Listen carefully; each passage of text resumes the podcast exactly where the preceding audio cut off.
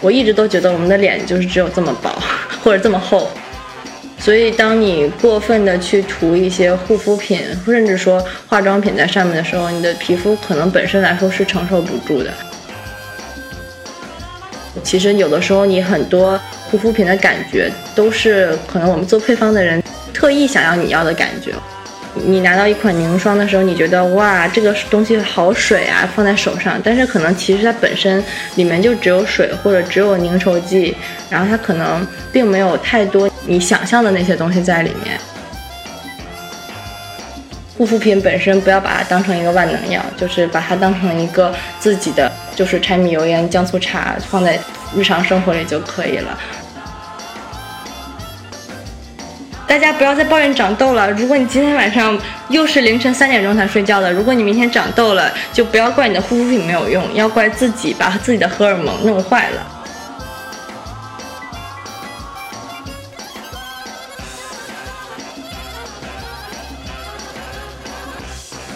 我的好朋友木木曾经在某知名化妆品品牌的研发部实习，我本以为他坐拥各种可以让人变美变年轻的瓶瓶罐罐。但他告诉我，他现在其实是一个理智的美妆护肤拔草机，而且也离开了这个行业。是这些化妆品、护肤品不香吗？还是他重新思考了自己的职业目标？不过木木作为曾经的业内人士，还是跟我们分享了很多简单又实用的护肤之道。你真的了解你每天都往脸上涂了些什么吗？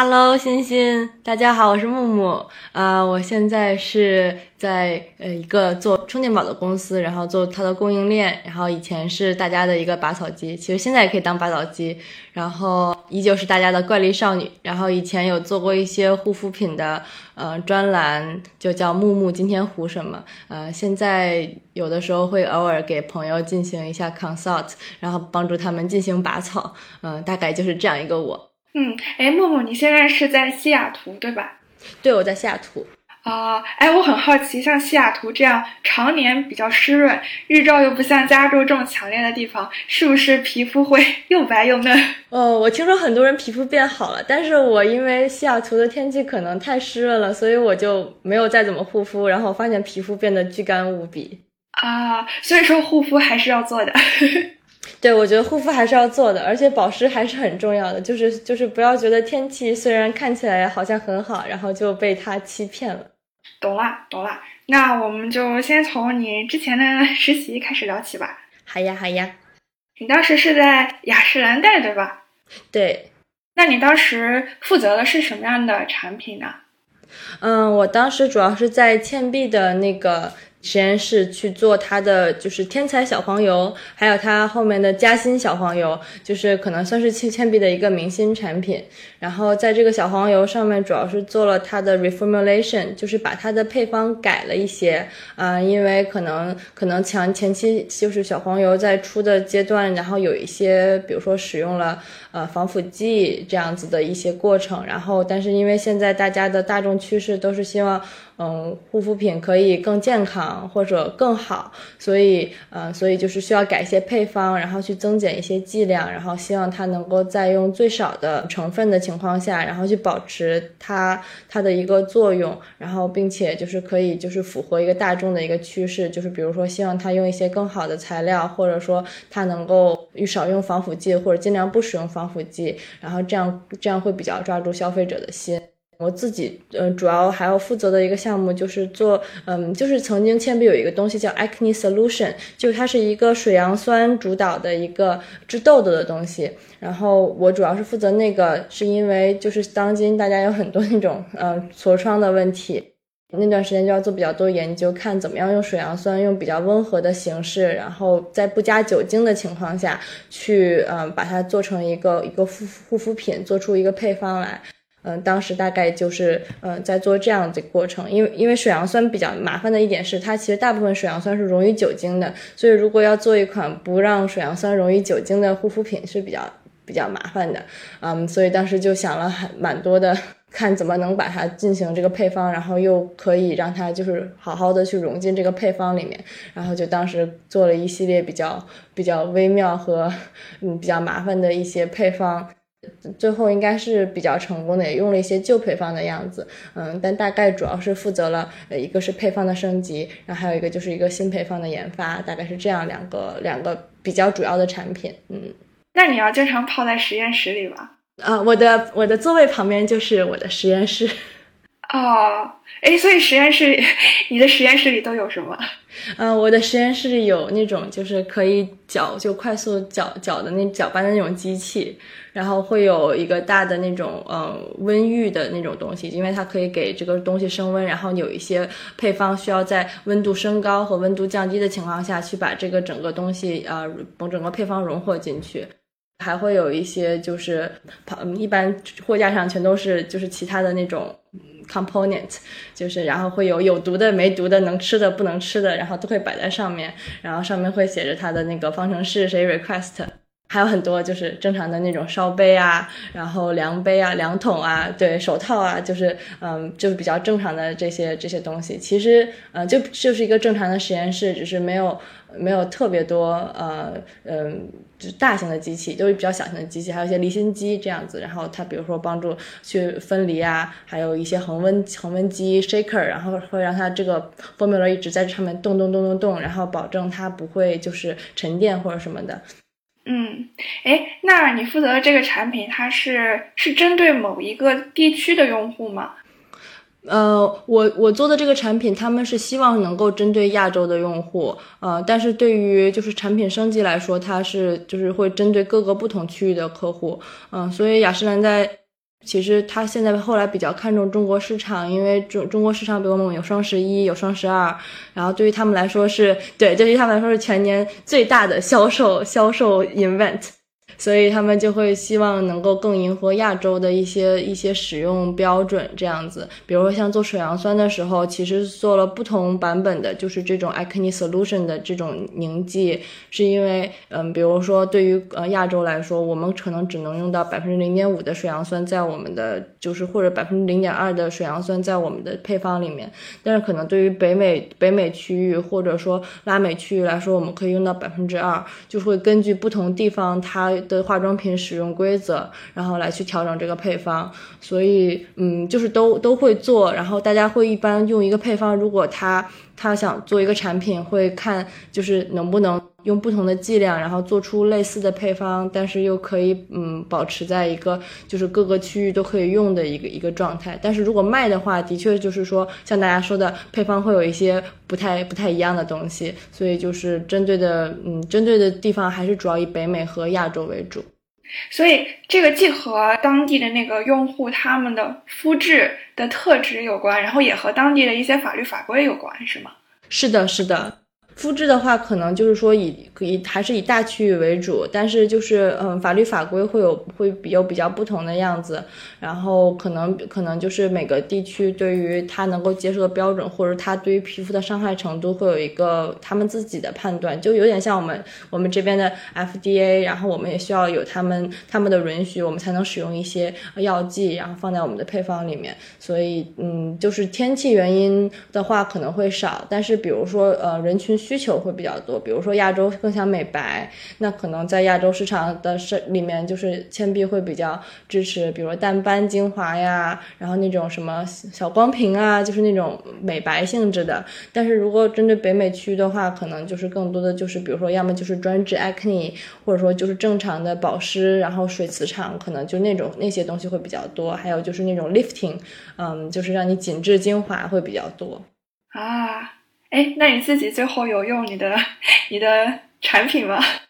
我有用，我有用，我有我有拿它就是做一些凝胶类的那种东西，然后我去我会去擦脸这样子，然后我们同事之间也会互相用一些彼此做的产品，因为就还蛮有趣的，就可感觉做用自己的实验品好像比较比较安心，对，但是不是最好的，所以不给大家推荐，因为毕竟是毕竟是自己做出来的，就是和和工厂里面可能严格密封好的一个就是创造环境会不太一样。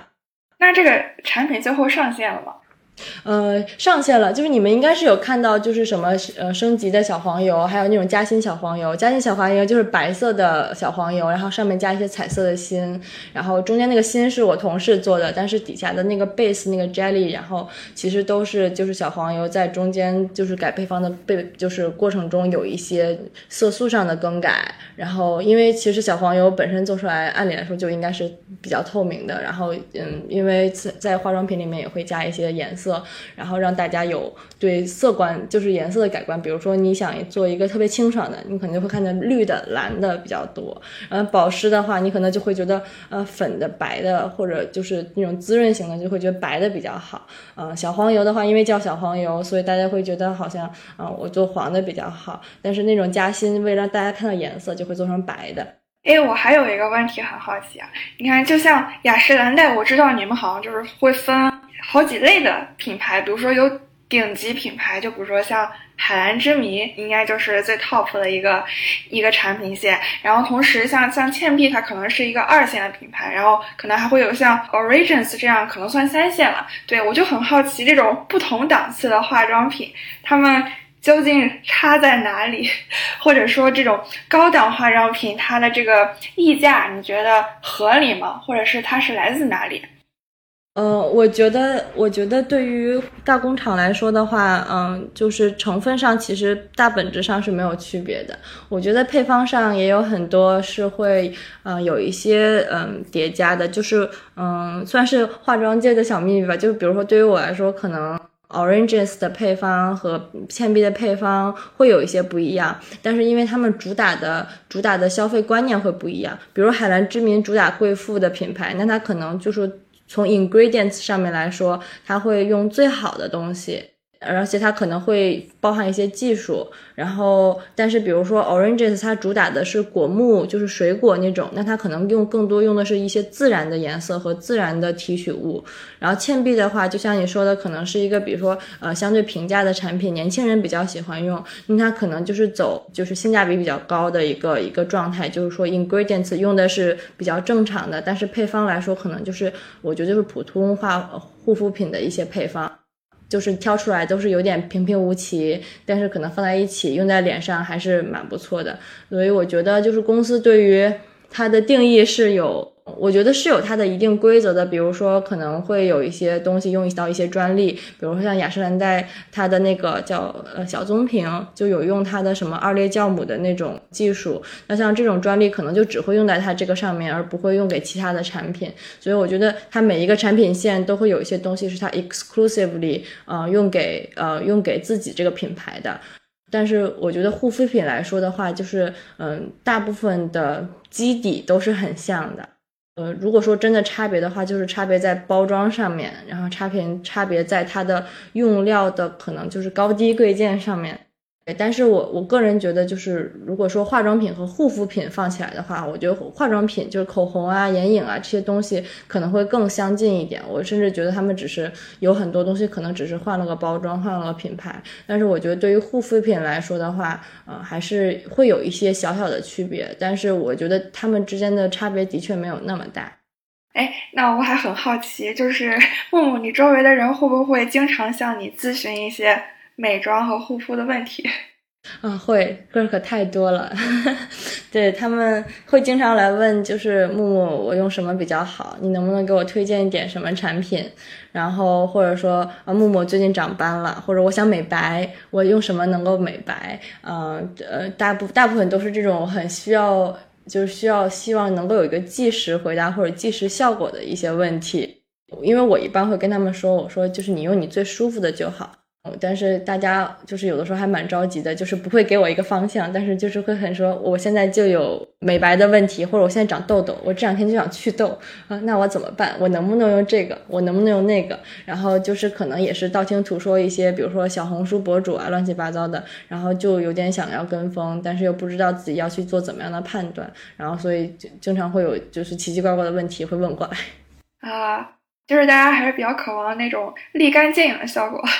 嗯，对，但是但是实际上我我个人还是觉得护肤品，嗯，不会在你的脸上有立即的效果，所以所以每次看到小红书上或者说看到其他地方人家跟我说我今天用了这个神仙水，然后就第二天皮肤就变好了，然后我就觉得嗯，可能是我不知道它可能就是心理作用，对，但是我觉得嗯，就是可能保湿上面的话，你可能皮肤会有比较大的就是嗯见效，但是说比如说你说感觉毛孔变细了呀。呀，或者说你觉得自己真的白了呀？我觉得这个，嗯，护肤品其实不是什么神器，所以就是说，嗯，不会有什么即时的效果，然后都是需要比较长的时间才会有有效果。但是可能对于大众的心理来说，就是说我我觉得好像啊，问你你应该都比较懂，会给我呃一个比较好的建议。但是这个东西其实。嗯，和大家想的也不太一样，因为每个人能够接受的价格和能够用的护肤品也会不太一样。然后就是比如说，呃，如果这个人来问我，那我自己可能会有我自己的 performance，我会说，呃，我觉得你用这些比较好。但可能对于这个人来说，他会说，但是我我现在正在用这些东西，我好像没有看到效果，或者说我觉得好像还有一些效果，就是这种问题就会有时候比较难答。我就会觉得，其实你用的比较舒服的，你皮肤最能接受的，就是最好的了。嗯嗯，哎，会有男生来咨询护肤问题吗？哦，会有，男生会有痘痘，或男生会有痘痘问题。对，男生大部分会有来问的就是他们会长痘痘。因为因为男生的结构会跟我们不一样，男生因为长痘痘这个东西是荷尔蒙分泌，主要以荷尔蒙分泌吧，所以算是一个你自己本身的基因的问题，啊，所以男生本身他们油脂腺就比较发达，然后再加上就是嗯长痘这个东西是雄性荷尔蒙就是主导的，所以所以有的男生会觉得哎呀我怎么一直长痘啊什么什么什么的，嗯，就是有一些就是没有办法，就是真的是可能遗传，然后还有一些就是说只能说。把它减轻一点，比如说让你的勤洗脸呀，脸干净一点，嗯，但是就是说我后面就会说，如果你真的就是已经长期困扰你很久了，我就建议你去看看医生。但是因为靠护护肤品的话，只能说帮你维持，但是肯定不会说有多大的改善，因为毕竟化护肤品本身它就是它就是化学产品，它不是药，所以它没有办法去帮你。去治痘痘这样子，所以男生如果有这种问题，我可能就是说比较久的话，我就会把他们 direct 到去看看医生这样子的一个过程。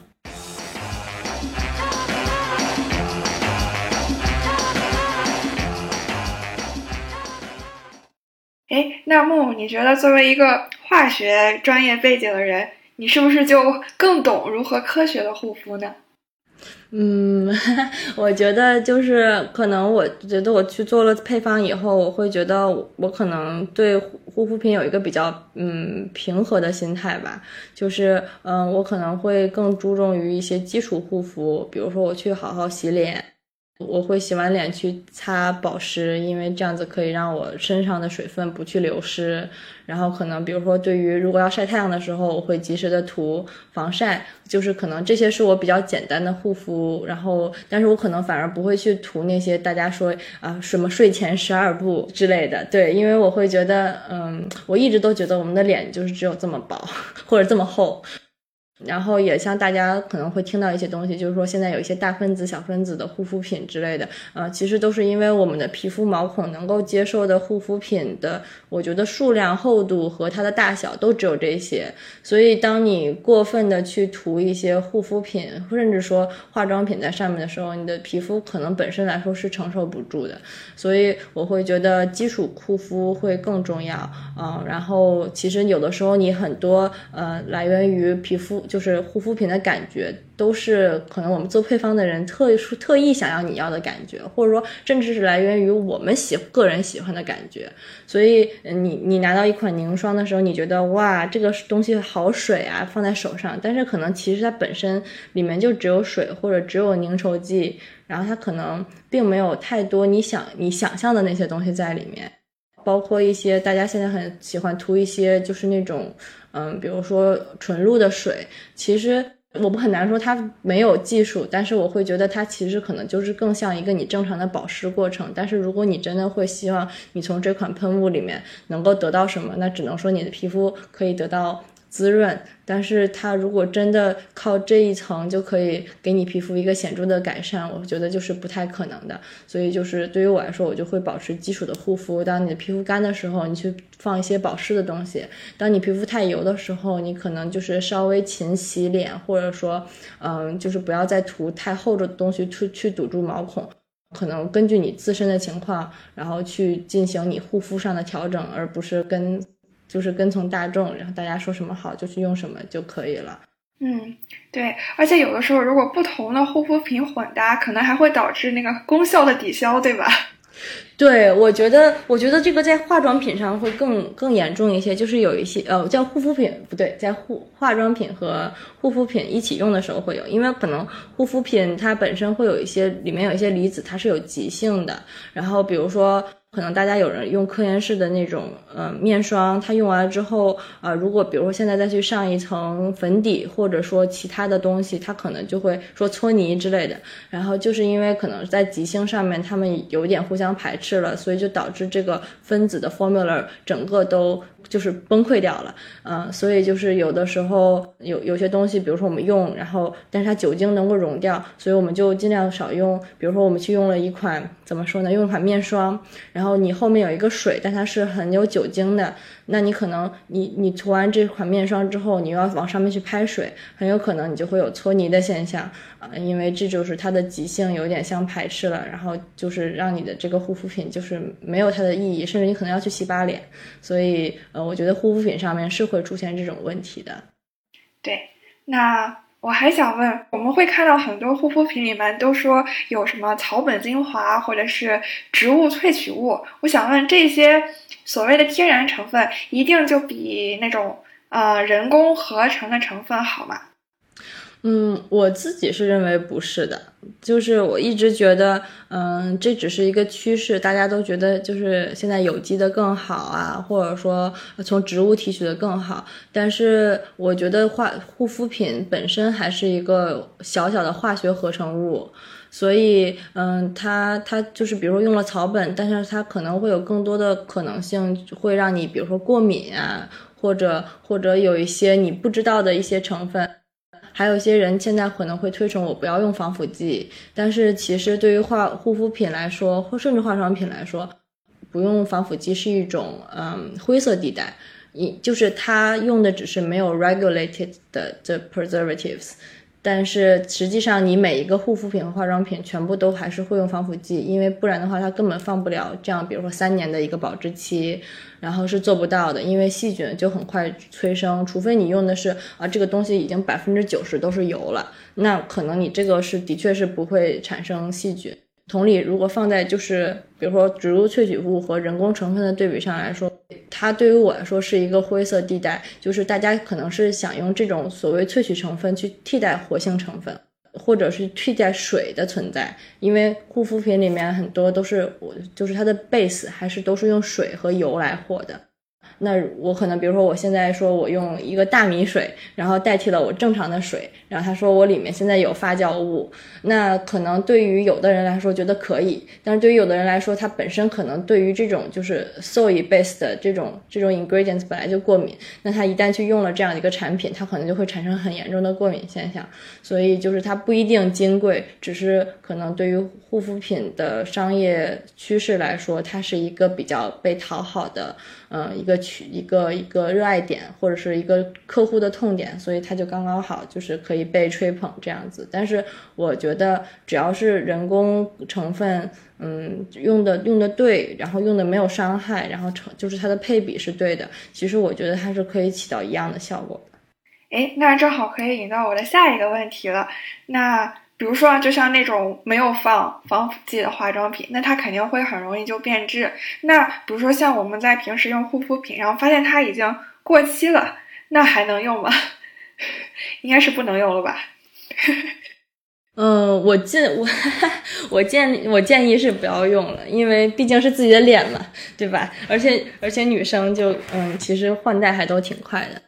我们一般做实验的话，会有那个 standard test，就是在把这个放到呃去生产之前，会给它做恒温测试，所以会有不同温度，大概会有不同的六个温度，就是负十度、负六度、零度，然后十五度、三十度。然后应该还有一个四十五度，然后我们四十五度的时候，就是会去看这个产品能不能稳定的放大概一百八十天。那如果它可以稳定放一百八十天，那这个说明这个呃这个成分就比较稳定，然后这个也大概是它三年后的状态。所以一般来说，护肤品护肤品过期了的话，嗯，应该就不能用了，因为一般来说你你一般买到护肤品的，它的保质期也大概大概是两到三年左右。然后正常的我们用的护肤品，其实嗯，就是我觉得在在安全的情况下，也也就是三年。然后，如果这种产品你还经过了高温暴晒呀，或者特别寒冷的放置啊，那其实可能它的保质期也会反而因此缩短，就是或者它的 formula 嘛嘛就是被破坏了，不一定能够嗯坚持那么久，就反而还会缩短它的保质期。那我应该把它们放进冰箱吗？呃，我觉得，我觉得不用，就是，嗯，因为，因为我觉得所有的护肤品，它它们的放置需求就是都是像你在货架上看到的，它们常温保存就可以了。就是你把它们放到了低温，其实反而可能会影响它里面的一些一些分子的状态。嗯，包括大家有的人会说，觉得去去做，比如说把面膜放在。冰箱里面其实也是没有必要的，因为就是你的脸平常就是常温的，那所谓的热胀冷缩，其实这样子把冰的面膜放在脸上，其实对于脸也没有很好。对于护肤品本身来说，就是我觉得常温放置就够了，然后过过热或者过冷，其实反而都需要更谨慎，就是看看它会不会已经不是原来你买的那个产品了。明白了，而且开封了之后更容易变质，对吧？嗯，我觉得是，但是其实，嗯，产品本身它是还是做了密封设置的，所以只要你不是敞敞开着一直放着，你只要是把它，比如说拧紧了盖儿，或者按照它原包装的那种状态去放置的话。还是不会变质的，因为它它里面还是会有防腐剂，所以即使你你你那样去正常的开封放置的话，它也是可以接受的。但如果你只是把它嘎打开盖子，然后已经彻底就是放空它了，那那可能这样子的护肤品应该就坏的挺快的，然后你就尽量就不要用了。哎，那木木，你了解化妆品和护肤品应该怎么回收嘛？就比如说我现在有一罐，我还有半罐，但是它已经过期了，我现在想把它丢掉。我怎么样丢才是正确的？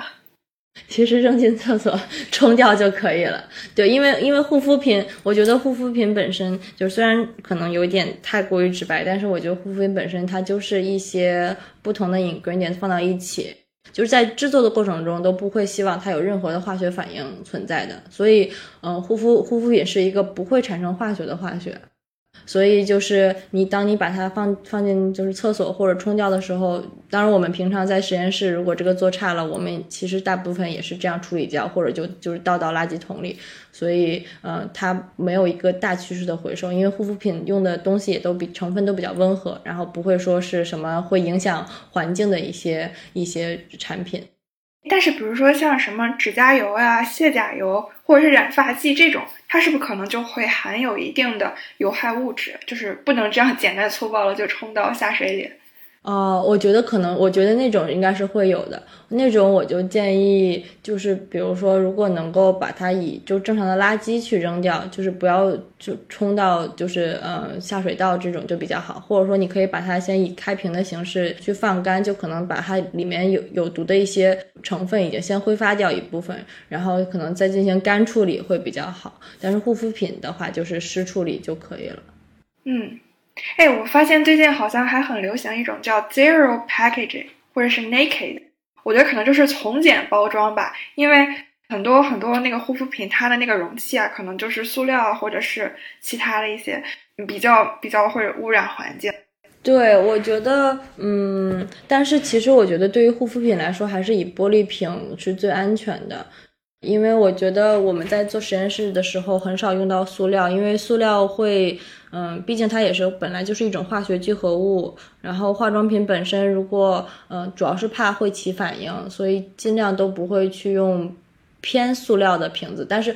现在其实还是会用一些比较，就是比如说可以降解的一些成分的瓶子，嗯，所以我觉得可能取决于这个化妆品本身它的就是。市场需要吧，就是比如说他希望它是什么颜色的，然后希望它的瓶子是什么什么样子的，然后他们会有专门的组去做这样的 packaging，然后会拿着我们的 sample，然后去做这样 packaging，去看它能不能就是两两个产品不会互相产反应，然后且能不能就是符合行业内的规定去满足它的包装要求。就像比如说那个嘉兴小黄油，然后它是塑料瓶的，但它里面加了一个就是 ceteris，然后嗯，可能大家就需要把那个挤出来，然后。放在手上混合啊什么的，但是那个包装就是当时听说出出了很多问题，因为可能比如说会挤压有问题，然后会呃乱七八糟的，所以就是我觉得它会有专门的 packaging 组去测它的，比如说压强，它的设计是否合理，然后它是不是会跟这个产品起反应。但的确现在就是比如说做纸包装、总检包装是一个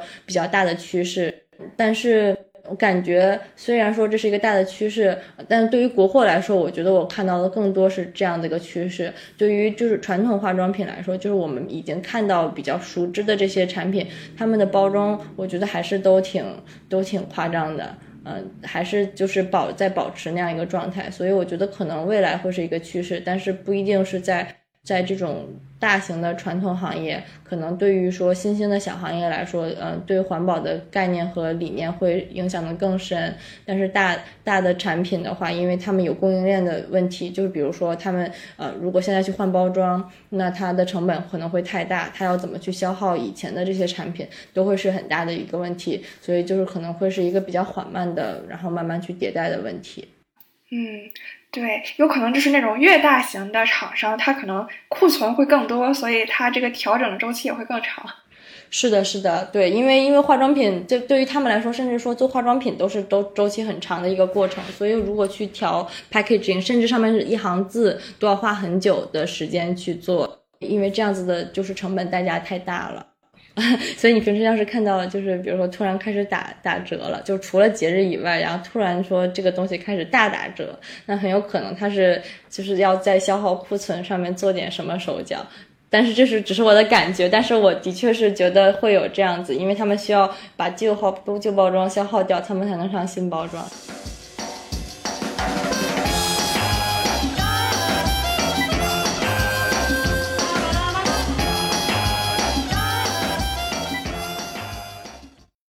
那木木，你在挑选护肤品的时候，你觉得你最关注的是什么呢？我会关注我我会看成分，其实，然后我还是会希望它的成分越越简单越好，然后里面用到的多聚合物就是那种多聚合物越少越好。嗯，因为我会觉得多聚合物都是相相对比较大分子的，然后如果它不是我知道的专专利技术的话，我会觉得我会觉得我活在一个灰色区域，所以我可能会就是以比如说这个东西的确水比较多，然后凝稠剂比较少，然后酒精比较少，我可能对这个产品的感觉就会就会比较好一些。嗯，因为因为你去看产品的话，如果它很多很多乱七八糟的东西，可能对于我来说就。不会特别讨喜，但是如果它比较简单的话，可能对于我个人需要来说，我就是会比较比较喜欢，因为我觉得，嗯，它对我皮肤的伤害可能反而不会那么大。嗯，哎，那比如说你在某书或者是 某宝上看到一个爆款，你会不会去查一下它的成分表，看它是不是真正的名副其实？哦，我会，我其实有有的时候我会的，因为我经常就。我会觉得我为什么能卖那么贵或者什么的，然后我就会去查一下它的成分表，然后甚至可能跟朋友推荐或者不推荐。嗯，就像我以前可能写了一些产品推荐吧，然后就是里面也有我喜欢的，也有不喜欢的。嗯，然后像比如说 SK two 那种水啊，然后我就会觉得，嗯，其实还可以。就是因为它它大部分成成分都是活性的，但是但是因为它用的这个发酵物比较特殊，所以很多人会说为什么脸上会起红点什么的，我就觉得 OK 非常 make sense。所以我是会看一些就是现在比较流行的，包括 The Ordinary，就是那种专门以就是 simplest 这种产品而打出名声的，然后那种我又会反而觉得好像有点太简易了。我会觉得他直接拿一个成成分单出来打，我觉得是一件反而很危险的事情，因为因为还是像我说的，你首先你不知道它被配比是什么，即使他跟你说我这款东西是以传明酸。嗯，就是传明酸不是美白的嘛？我这款东西就主打传明酸，但是我不相信它这个东西就是仅仅以水和传明酸，甚至加一点点油，它混合出来的就是一个成分，那或者成为一个产品，它就可以被我们好好的用在脸上。甚至说，我会觉得，比如说它现在如果再出一个什么 BH BHA 那种酸吧，就是好像是也是水杨酸还是。某某种酸就是会让你嫩肤的那种酸，然后那我会觉得这种酸在正常的，就是我们能够用的范围内，至少可能也只有百分之二这个活性成分。但是你以这种产品产品去卖的话，你去卖了一瓶出来，那我怎么能够相信你这个产品里面到底有多少成分是是你所谓在主打的这个成分呢？所以就是我觉得对于我来说，呃，这些东西都会让我去会去查一下，或者说心里蛮有问号的，因为我觉得我是不太跟风的，我我觉得会有危险，我觉得我去跟风就是他们的小实验品。啊，这是你如何走上了拔草机的道路。呃，对，因为我觉得护肤品没有我，可能因为我自己本身是知道它的一些成本或者它的呃配方的是谁谁做的，然后我们是怎么做出来的，我会觉得。嗯，它本身没有那么值钱，但是它的可能背后的这些人力，包括像你说的可能一些专利，然后它的科研过程是需要很很多资金的支持，包括我们要去做，比如生物测试，生会不会生细菌，还有那种人皮测试，就是假皮测试，因为他们现在不支持用人去 test 嘛，他们可能去买动物，也不叫动物皮，就是他们会买假皮，然后去仿生皮，然后这些东西都需要嗯很多的支持。但是就是我觉得化化妆品本身，然后就是没有大家想的那么金贵，甚至说可以说它是非常非常简易的。嗯，哎，木木，那你有没有发现，像欧美化妆品还有日韩化妆品，他们在配方和设计理念上会不会有什么区别或各自的特色呢？我发现，就像亚洲化妆品，就特别喜欢添加很多好像可以吃的成分。对，就比如说像什么大豆呀、大米呀、酵母呀，就是感觉会很好吃。哈 对，我觉得，我觉得它，嗯，就是不同国家的地方，它会有不同的，呃，就文化的影响吧。就是我觉得，就像，嗯，亚洲文化，就可能比如说加些米呀这种东西，让大家觉得它好像很亲民，然后又是我们平时能够看到吃到的，而且我们可能从小就会有那种，比如说大家用淘米水洗脸会变白，就是我觉得会有这种。就是古时候的那种小知识的那种支撑，所以他如把这个 incorporate 进他现在一种就是设计观念的话来说，大家就会。我觉得我也会很买账，会觉得啊，好像很有道理的样子，然后，然后我就觉得会变白，所以我觉得嗯，不同区域他们的理念的确会不一样。然后像我觉得对于北美来说的话，我我对于北美话护肤品和化妆品都感觉他们就是叫什么暴暴力执法，就是我觉得他们用量也很大，然后但是就是见效可能也会稍微快，但是的确像大家说的，可能说比如说在美国买的护肤品，好像和亚洲买的护肤品感觉。使用上会有一些不同的感觉，或者说甚至说在这边我们买一些东西的时候会说，哎，我们我们要买就是比如说日产的，要买国产就是国产的，而不一定买美版的。就是我觉得就是。呃，像美国这边就是属于直接暴力，然后就是达到效果就可以了，然后可能包装上也不会就是出那些很很新奇的包装，但是可能比如说国内我们还会出，比如像 SK two，呃，虽然我不知道 SK two 是哪个公司的，但是比如 SK two 还会出一个什么娃娃的样子呀，或者还会出一个嗯不同的彩色版本，然后去吸引大家的眼球，嗯，包括嗯像雅诗兰黛，对于雅诗兰黛来说，比如说嗯它有海蓝之谜，那海蓝之谜感觉针对亚洲市场就出了很多花花哨哨的品。瓶子，但是可能对于北美来说，就一直都保持一个大白瓷瓶，或者说还有一个什么绿瓶子这样子。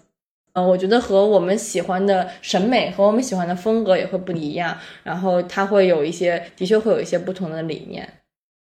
哎，那你觉得像这种化妆品、护肤品的研发，它在这个化学专业人看来，是不是一个呃比较小众的一个研究方向，还是还是挺受欢迎的？嗯，我觉得它应该不是一个小众的方向，我觉得还是非常受欢迎的。只是说，大家可能对于学化学来说，从来没有想过我学化学可以做护肤品。我觉得这个是我在学化学的时候完全没有想到的。然后我甚至没有想过护护肤品会和化学牵上钩。我觉得就是还是非常小众的，但是可能我觉得它也有一天会慢慢推广起来。特别是对国内来说，我觉得大家都觉得学化学就一定要学学化工，然后一定要进工厂，然后去做去做药什么的。但是我觉得慢慢会变成一个趋势，因为比如说，呃，现在社会慢慢的可能对护肤品，然后它的曝光性会更强，然后，呃，会希望能够懂得就是配方师或者怎么去做这样一些化妆品，就是知道这些的人会更多。但是，嗯，我个人的感觉就是，不管是美国的感觉还是中的感觉，就是，呃，还是相对人比较少，或者说总是那一些人，然后他就会一直可能都在做护肤品上面。然后还有一些学生化的人，可能反而会接到接触到护肤品这这一类行业会更多一点，因为就是护肤品本身会跟 dermatology 有关系嘛。但是学化学的话，更多是跟合成品有关系，所以可能用到护肤品上面的话，会稍微少一点。嗯，哎，那你为什么没有继续在这个行业里走下去呢？啊，这真是一个长长的 story。可能我觉得本身对于化学来说，嗯，我觉得就是我我的探索精神可能还是稍微欠缺一点。然后呃，另一方面就是我觉得，嗯，我我觉得我一直都想做的化学可能是更 benefit for the society，但是护肤品本身还是有一点利益化吧。然后我觉得我在做的一些产品和我在做的一些想法，更多的都是。客户想要什么，我们就要做什么，或者说我们怎样做能盈利，我才能去做我这样一个产品。然后包括我后来有在嗯广东做，就是帮一家公司去做他们的配方，然后我会觉得。有些护肤品本身它已经就是有点黑心化了，然后可能现在现在大家会看见很多新新奇古怪的护肤品或者国货护肤品，但是有的我有的我并不认为它是国货之光，我觉得它只是一个贴标之光，它只是贴了个标，但是你它经过了多长时间的研发过程，你完全不知道，因为可能对于大厂来说，它可能还经过了啊一年半载才会上市。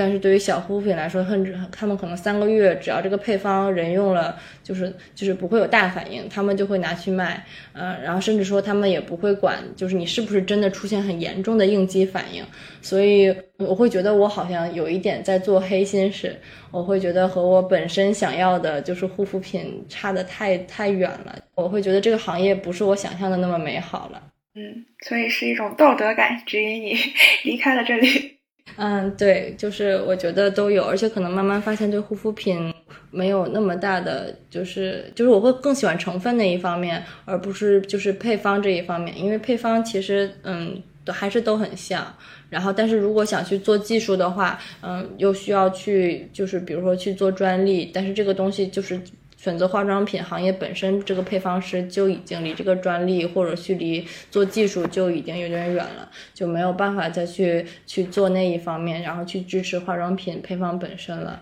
明白了，那可不可以给大家总结一套科学又简单的每日护肤小教程？每日护肤小教程，嗯，对我就是早上好好洗脸，不要用皂质的那种。洗面奶去洗脸就好了，特别是男生，有的时候很喜欢用那个什么，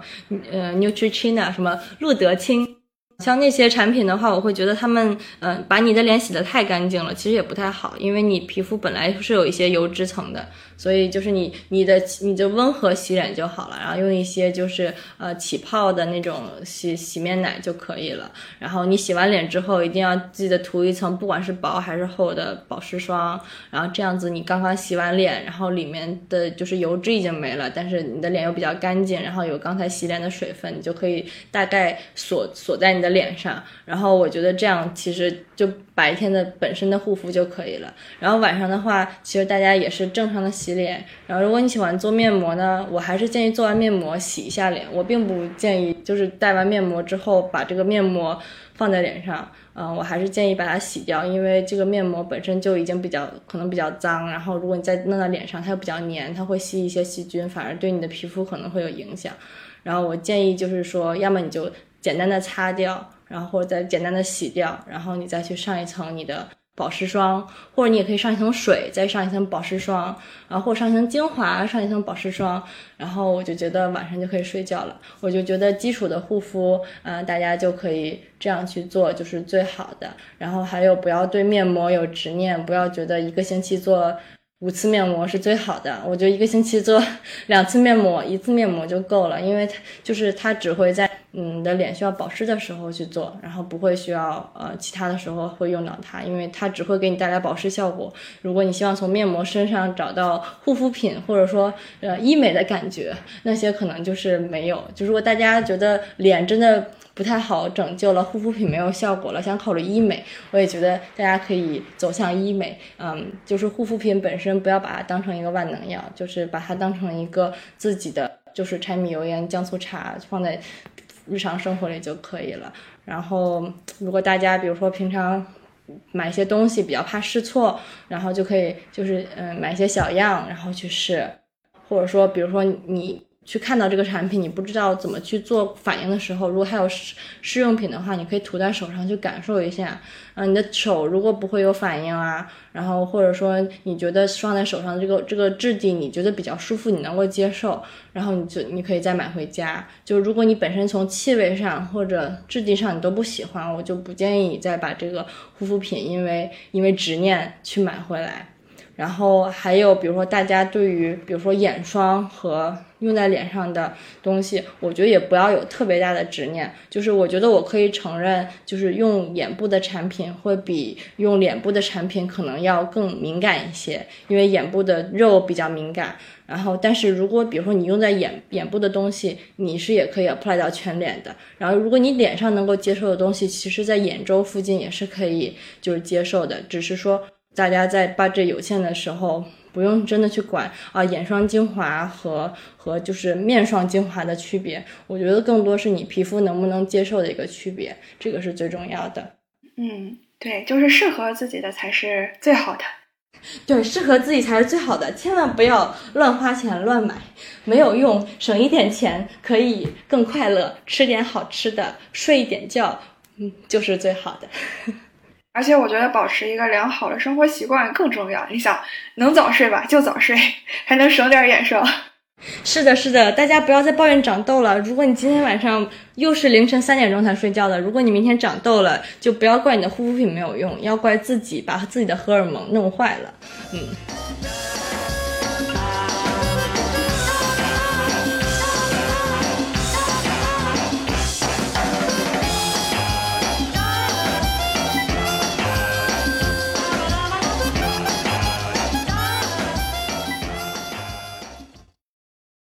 那接下来我想问一问木木，你现在在做的工作是什么呀？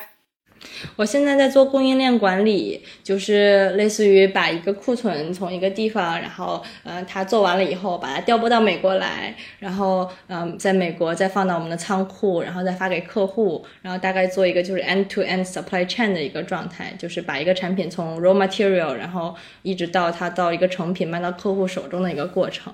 嗯，哎，我很好奇，像这个过程中会不会经常有一些突发事件？就比如说，我想到前段时间的那个苏伊士运河堵塞事件，那个事情对你们会有影响吗？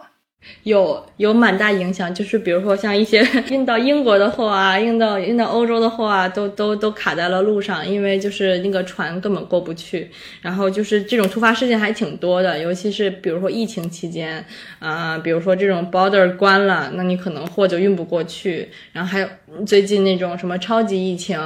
像现在大家有很多工厂都在越南，那我们的公司也有在越南，然后就会发现，哈哈。人家就是都不能上班了，所以我们就没有我们就没有产品能产了，然后就需要想很多方案，可能要回到国内产。然后像之前缅甸还在政变，然后也就是什么机场都关了，然后船也关了，然后就没有办法把货运运出来。然后这些东西都会就是做 supply chain，特别是做就是跨国的，就是这种呃货运。如果出一些这种事情，都会影响我们的政策。然后包括嗯，好还有美国，比如说增加关税什么的。然后那段时间公司就在想，天呐，我们要怎么都尽量把这个这个东西在关税增长之前弄过去，不然的话就是就是一下子要多交百分之二十，那对于就是公司的利润来说就会降低很多。所以这种突发事件还挺多的，然后还需要还的确需要就是大家想很多办法，说哎呀怎么办？那我们因为客户，比如说我们已经买好东西了，然后可能定金也都交了，我们不能说我们是 supplier，因为这些原因就不给他供货。然后，所以我觉得这些突发状况有的时候还挺棘手的。这个时候就需要你们这样的人来调度了。哎，这个时候可能就需要我们就就是要先要想怎么办，然后就要互相还要接接货，对，还要可能调调度一下，就是比如说已经产出来的，那看看能不能空运过来呀，或者说我们怎么先算满一些库存。因为我还要做 planner，所以我我会负责库存，比如说存多少或者有多少安全库存，然后这些东西可能都会进行调整一下，然后看公司能不能撑过就是这这两个月啊这样子的一个状态。那你们这个岗位需要会 Python 会大数据吗？啊呃，我觉得慢慢是需要了，因为我现在在用 Python 写我的 report，不然的话我的 report automation 我觉得就太多了。嗯，我觉得 supply chain supply chain 其实本身会需要很多。就是我觉得再大一点的公司肯定会需要用到，就是 SAP 啊，或者 Python 啊，或者 SQL 这些正常的就是语言或者软件。但是对于我们公司来说，就是可能因为算是还在发展中吧，然后现在就是用 Excel 比较多。对，但是我觉得未来肯定会需要很多，因为我现在工作上也需要很多这种东西帮我去减少一些我的工作量，不然的话就是很多东西都需要人工手动，反而会出错。嗯嗯，哎，那你现在每天的愿望是不是就是一路顺风？哈哈哈哈我现在愿望真的是希望一路顺风，然后并且希望就是 sales 不要突然跟我说他们又新谈了一个客户，就是因为新谈了一个客户，对于对于销售来说是特别好的消息，然后你也会增加利润，但是对于我来说就是会有很大的压力，因为比如他们会说，啊，这个客户七月份就要这个东西，然后我就会说，我们我们东西还没有在产呀，我们东西还没有 还没有还没有备料呀，那我这个东西我怎么能七月份就给你送到美国呢？所以就。就是有的时候会有会有这些问题，嗯，就是还还真的还蛮希望他能就是一路顺风，然后最好工厂做的再快一点什么的。明白了，加油！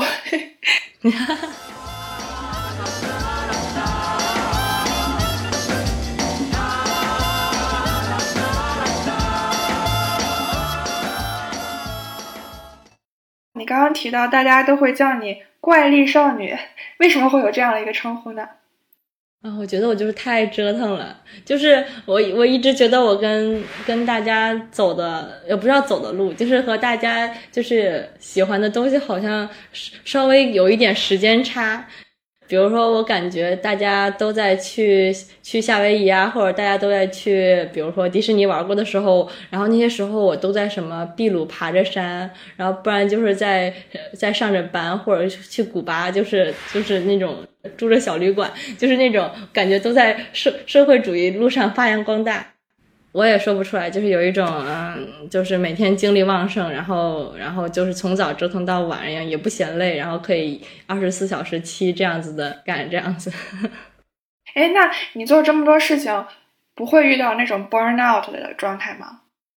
嗯，有，但是我觉得就是反而可能，比如说靠运动呀，或者靠出去跑步啊，或者靠折腾啊，然后让自己从这种状态上解脱出来。就是有的时候真的心情很很不好的时候，然后可能就会出去去跑个步，然后会做一些让自己比较呃感觉精力要耗尽的事情，但是反而觉得像 recharge 的一样。对，包括有的时候真的很累了，像像以前就会觉得，嗯，我就是很想去，比如说去爬一个山，然后可能会觉得爬这个山爬的时候。四天三夜，然后不洗澡什么的，觉得还挺痛苦的。但是我就是爬完了之后，觉得啊，好值得呀。就是嗯，就是可能和大家会有一样的想法，就是那种就是什么风雨过后会有彩虹。对，所以对于我来说，这种 burn out 的状态，嗯，可能反而来自来来来自于就是比较就是竭力的一个状态。对，这就让我想到，我每次跑完步之后，都会有一个特别长的一个那种满足的那种那种状态。对，就很神奇。是的，是的，我今天也去爬了山，然后就是感觉又又下着雨，然后又爬着山，然后但是就是感觉自己反而精力满满，然后就觉得啊，一天好像很长，然后，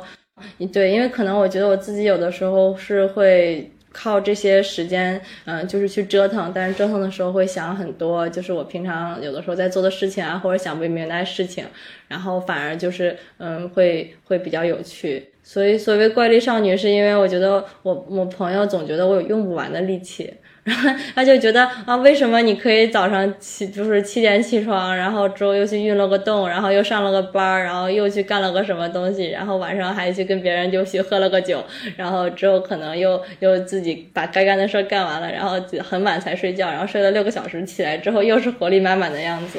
我就觉得，嗯，可能我觉得我这样状态也是我想希望对自己生活可以比就是比 positive 的一个状态吧，因为。感觉这样子会比较对得起自己的人生，毕竟人生只有一次。嗯，就是你很享受这种充实感。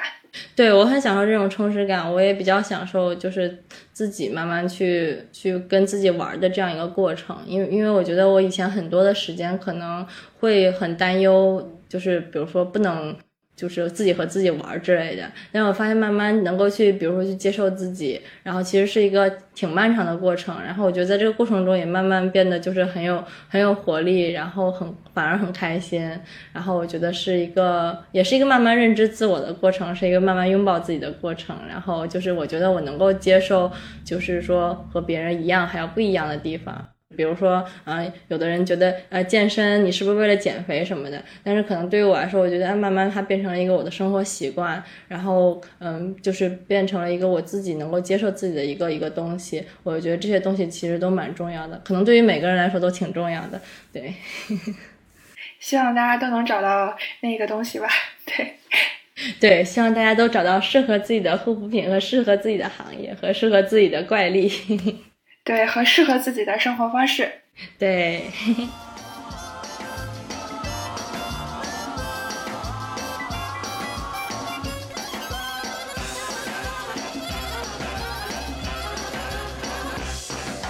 这就是今天的节目。如果你也想要对嘉宾发问，欢迎在评论区留下你的问题，由我来替你炮轰他。想要认识更多斜杠青年，就在喜马拉雅、小宇宙。和苹果播客等平台订阅我们吧。那我们跟听众朋友说拜拜了，大家拜拜，拜拜，谢谢大家的收听，谢谢欣欣。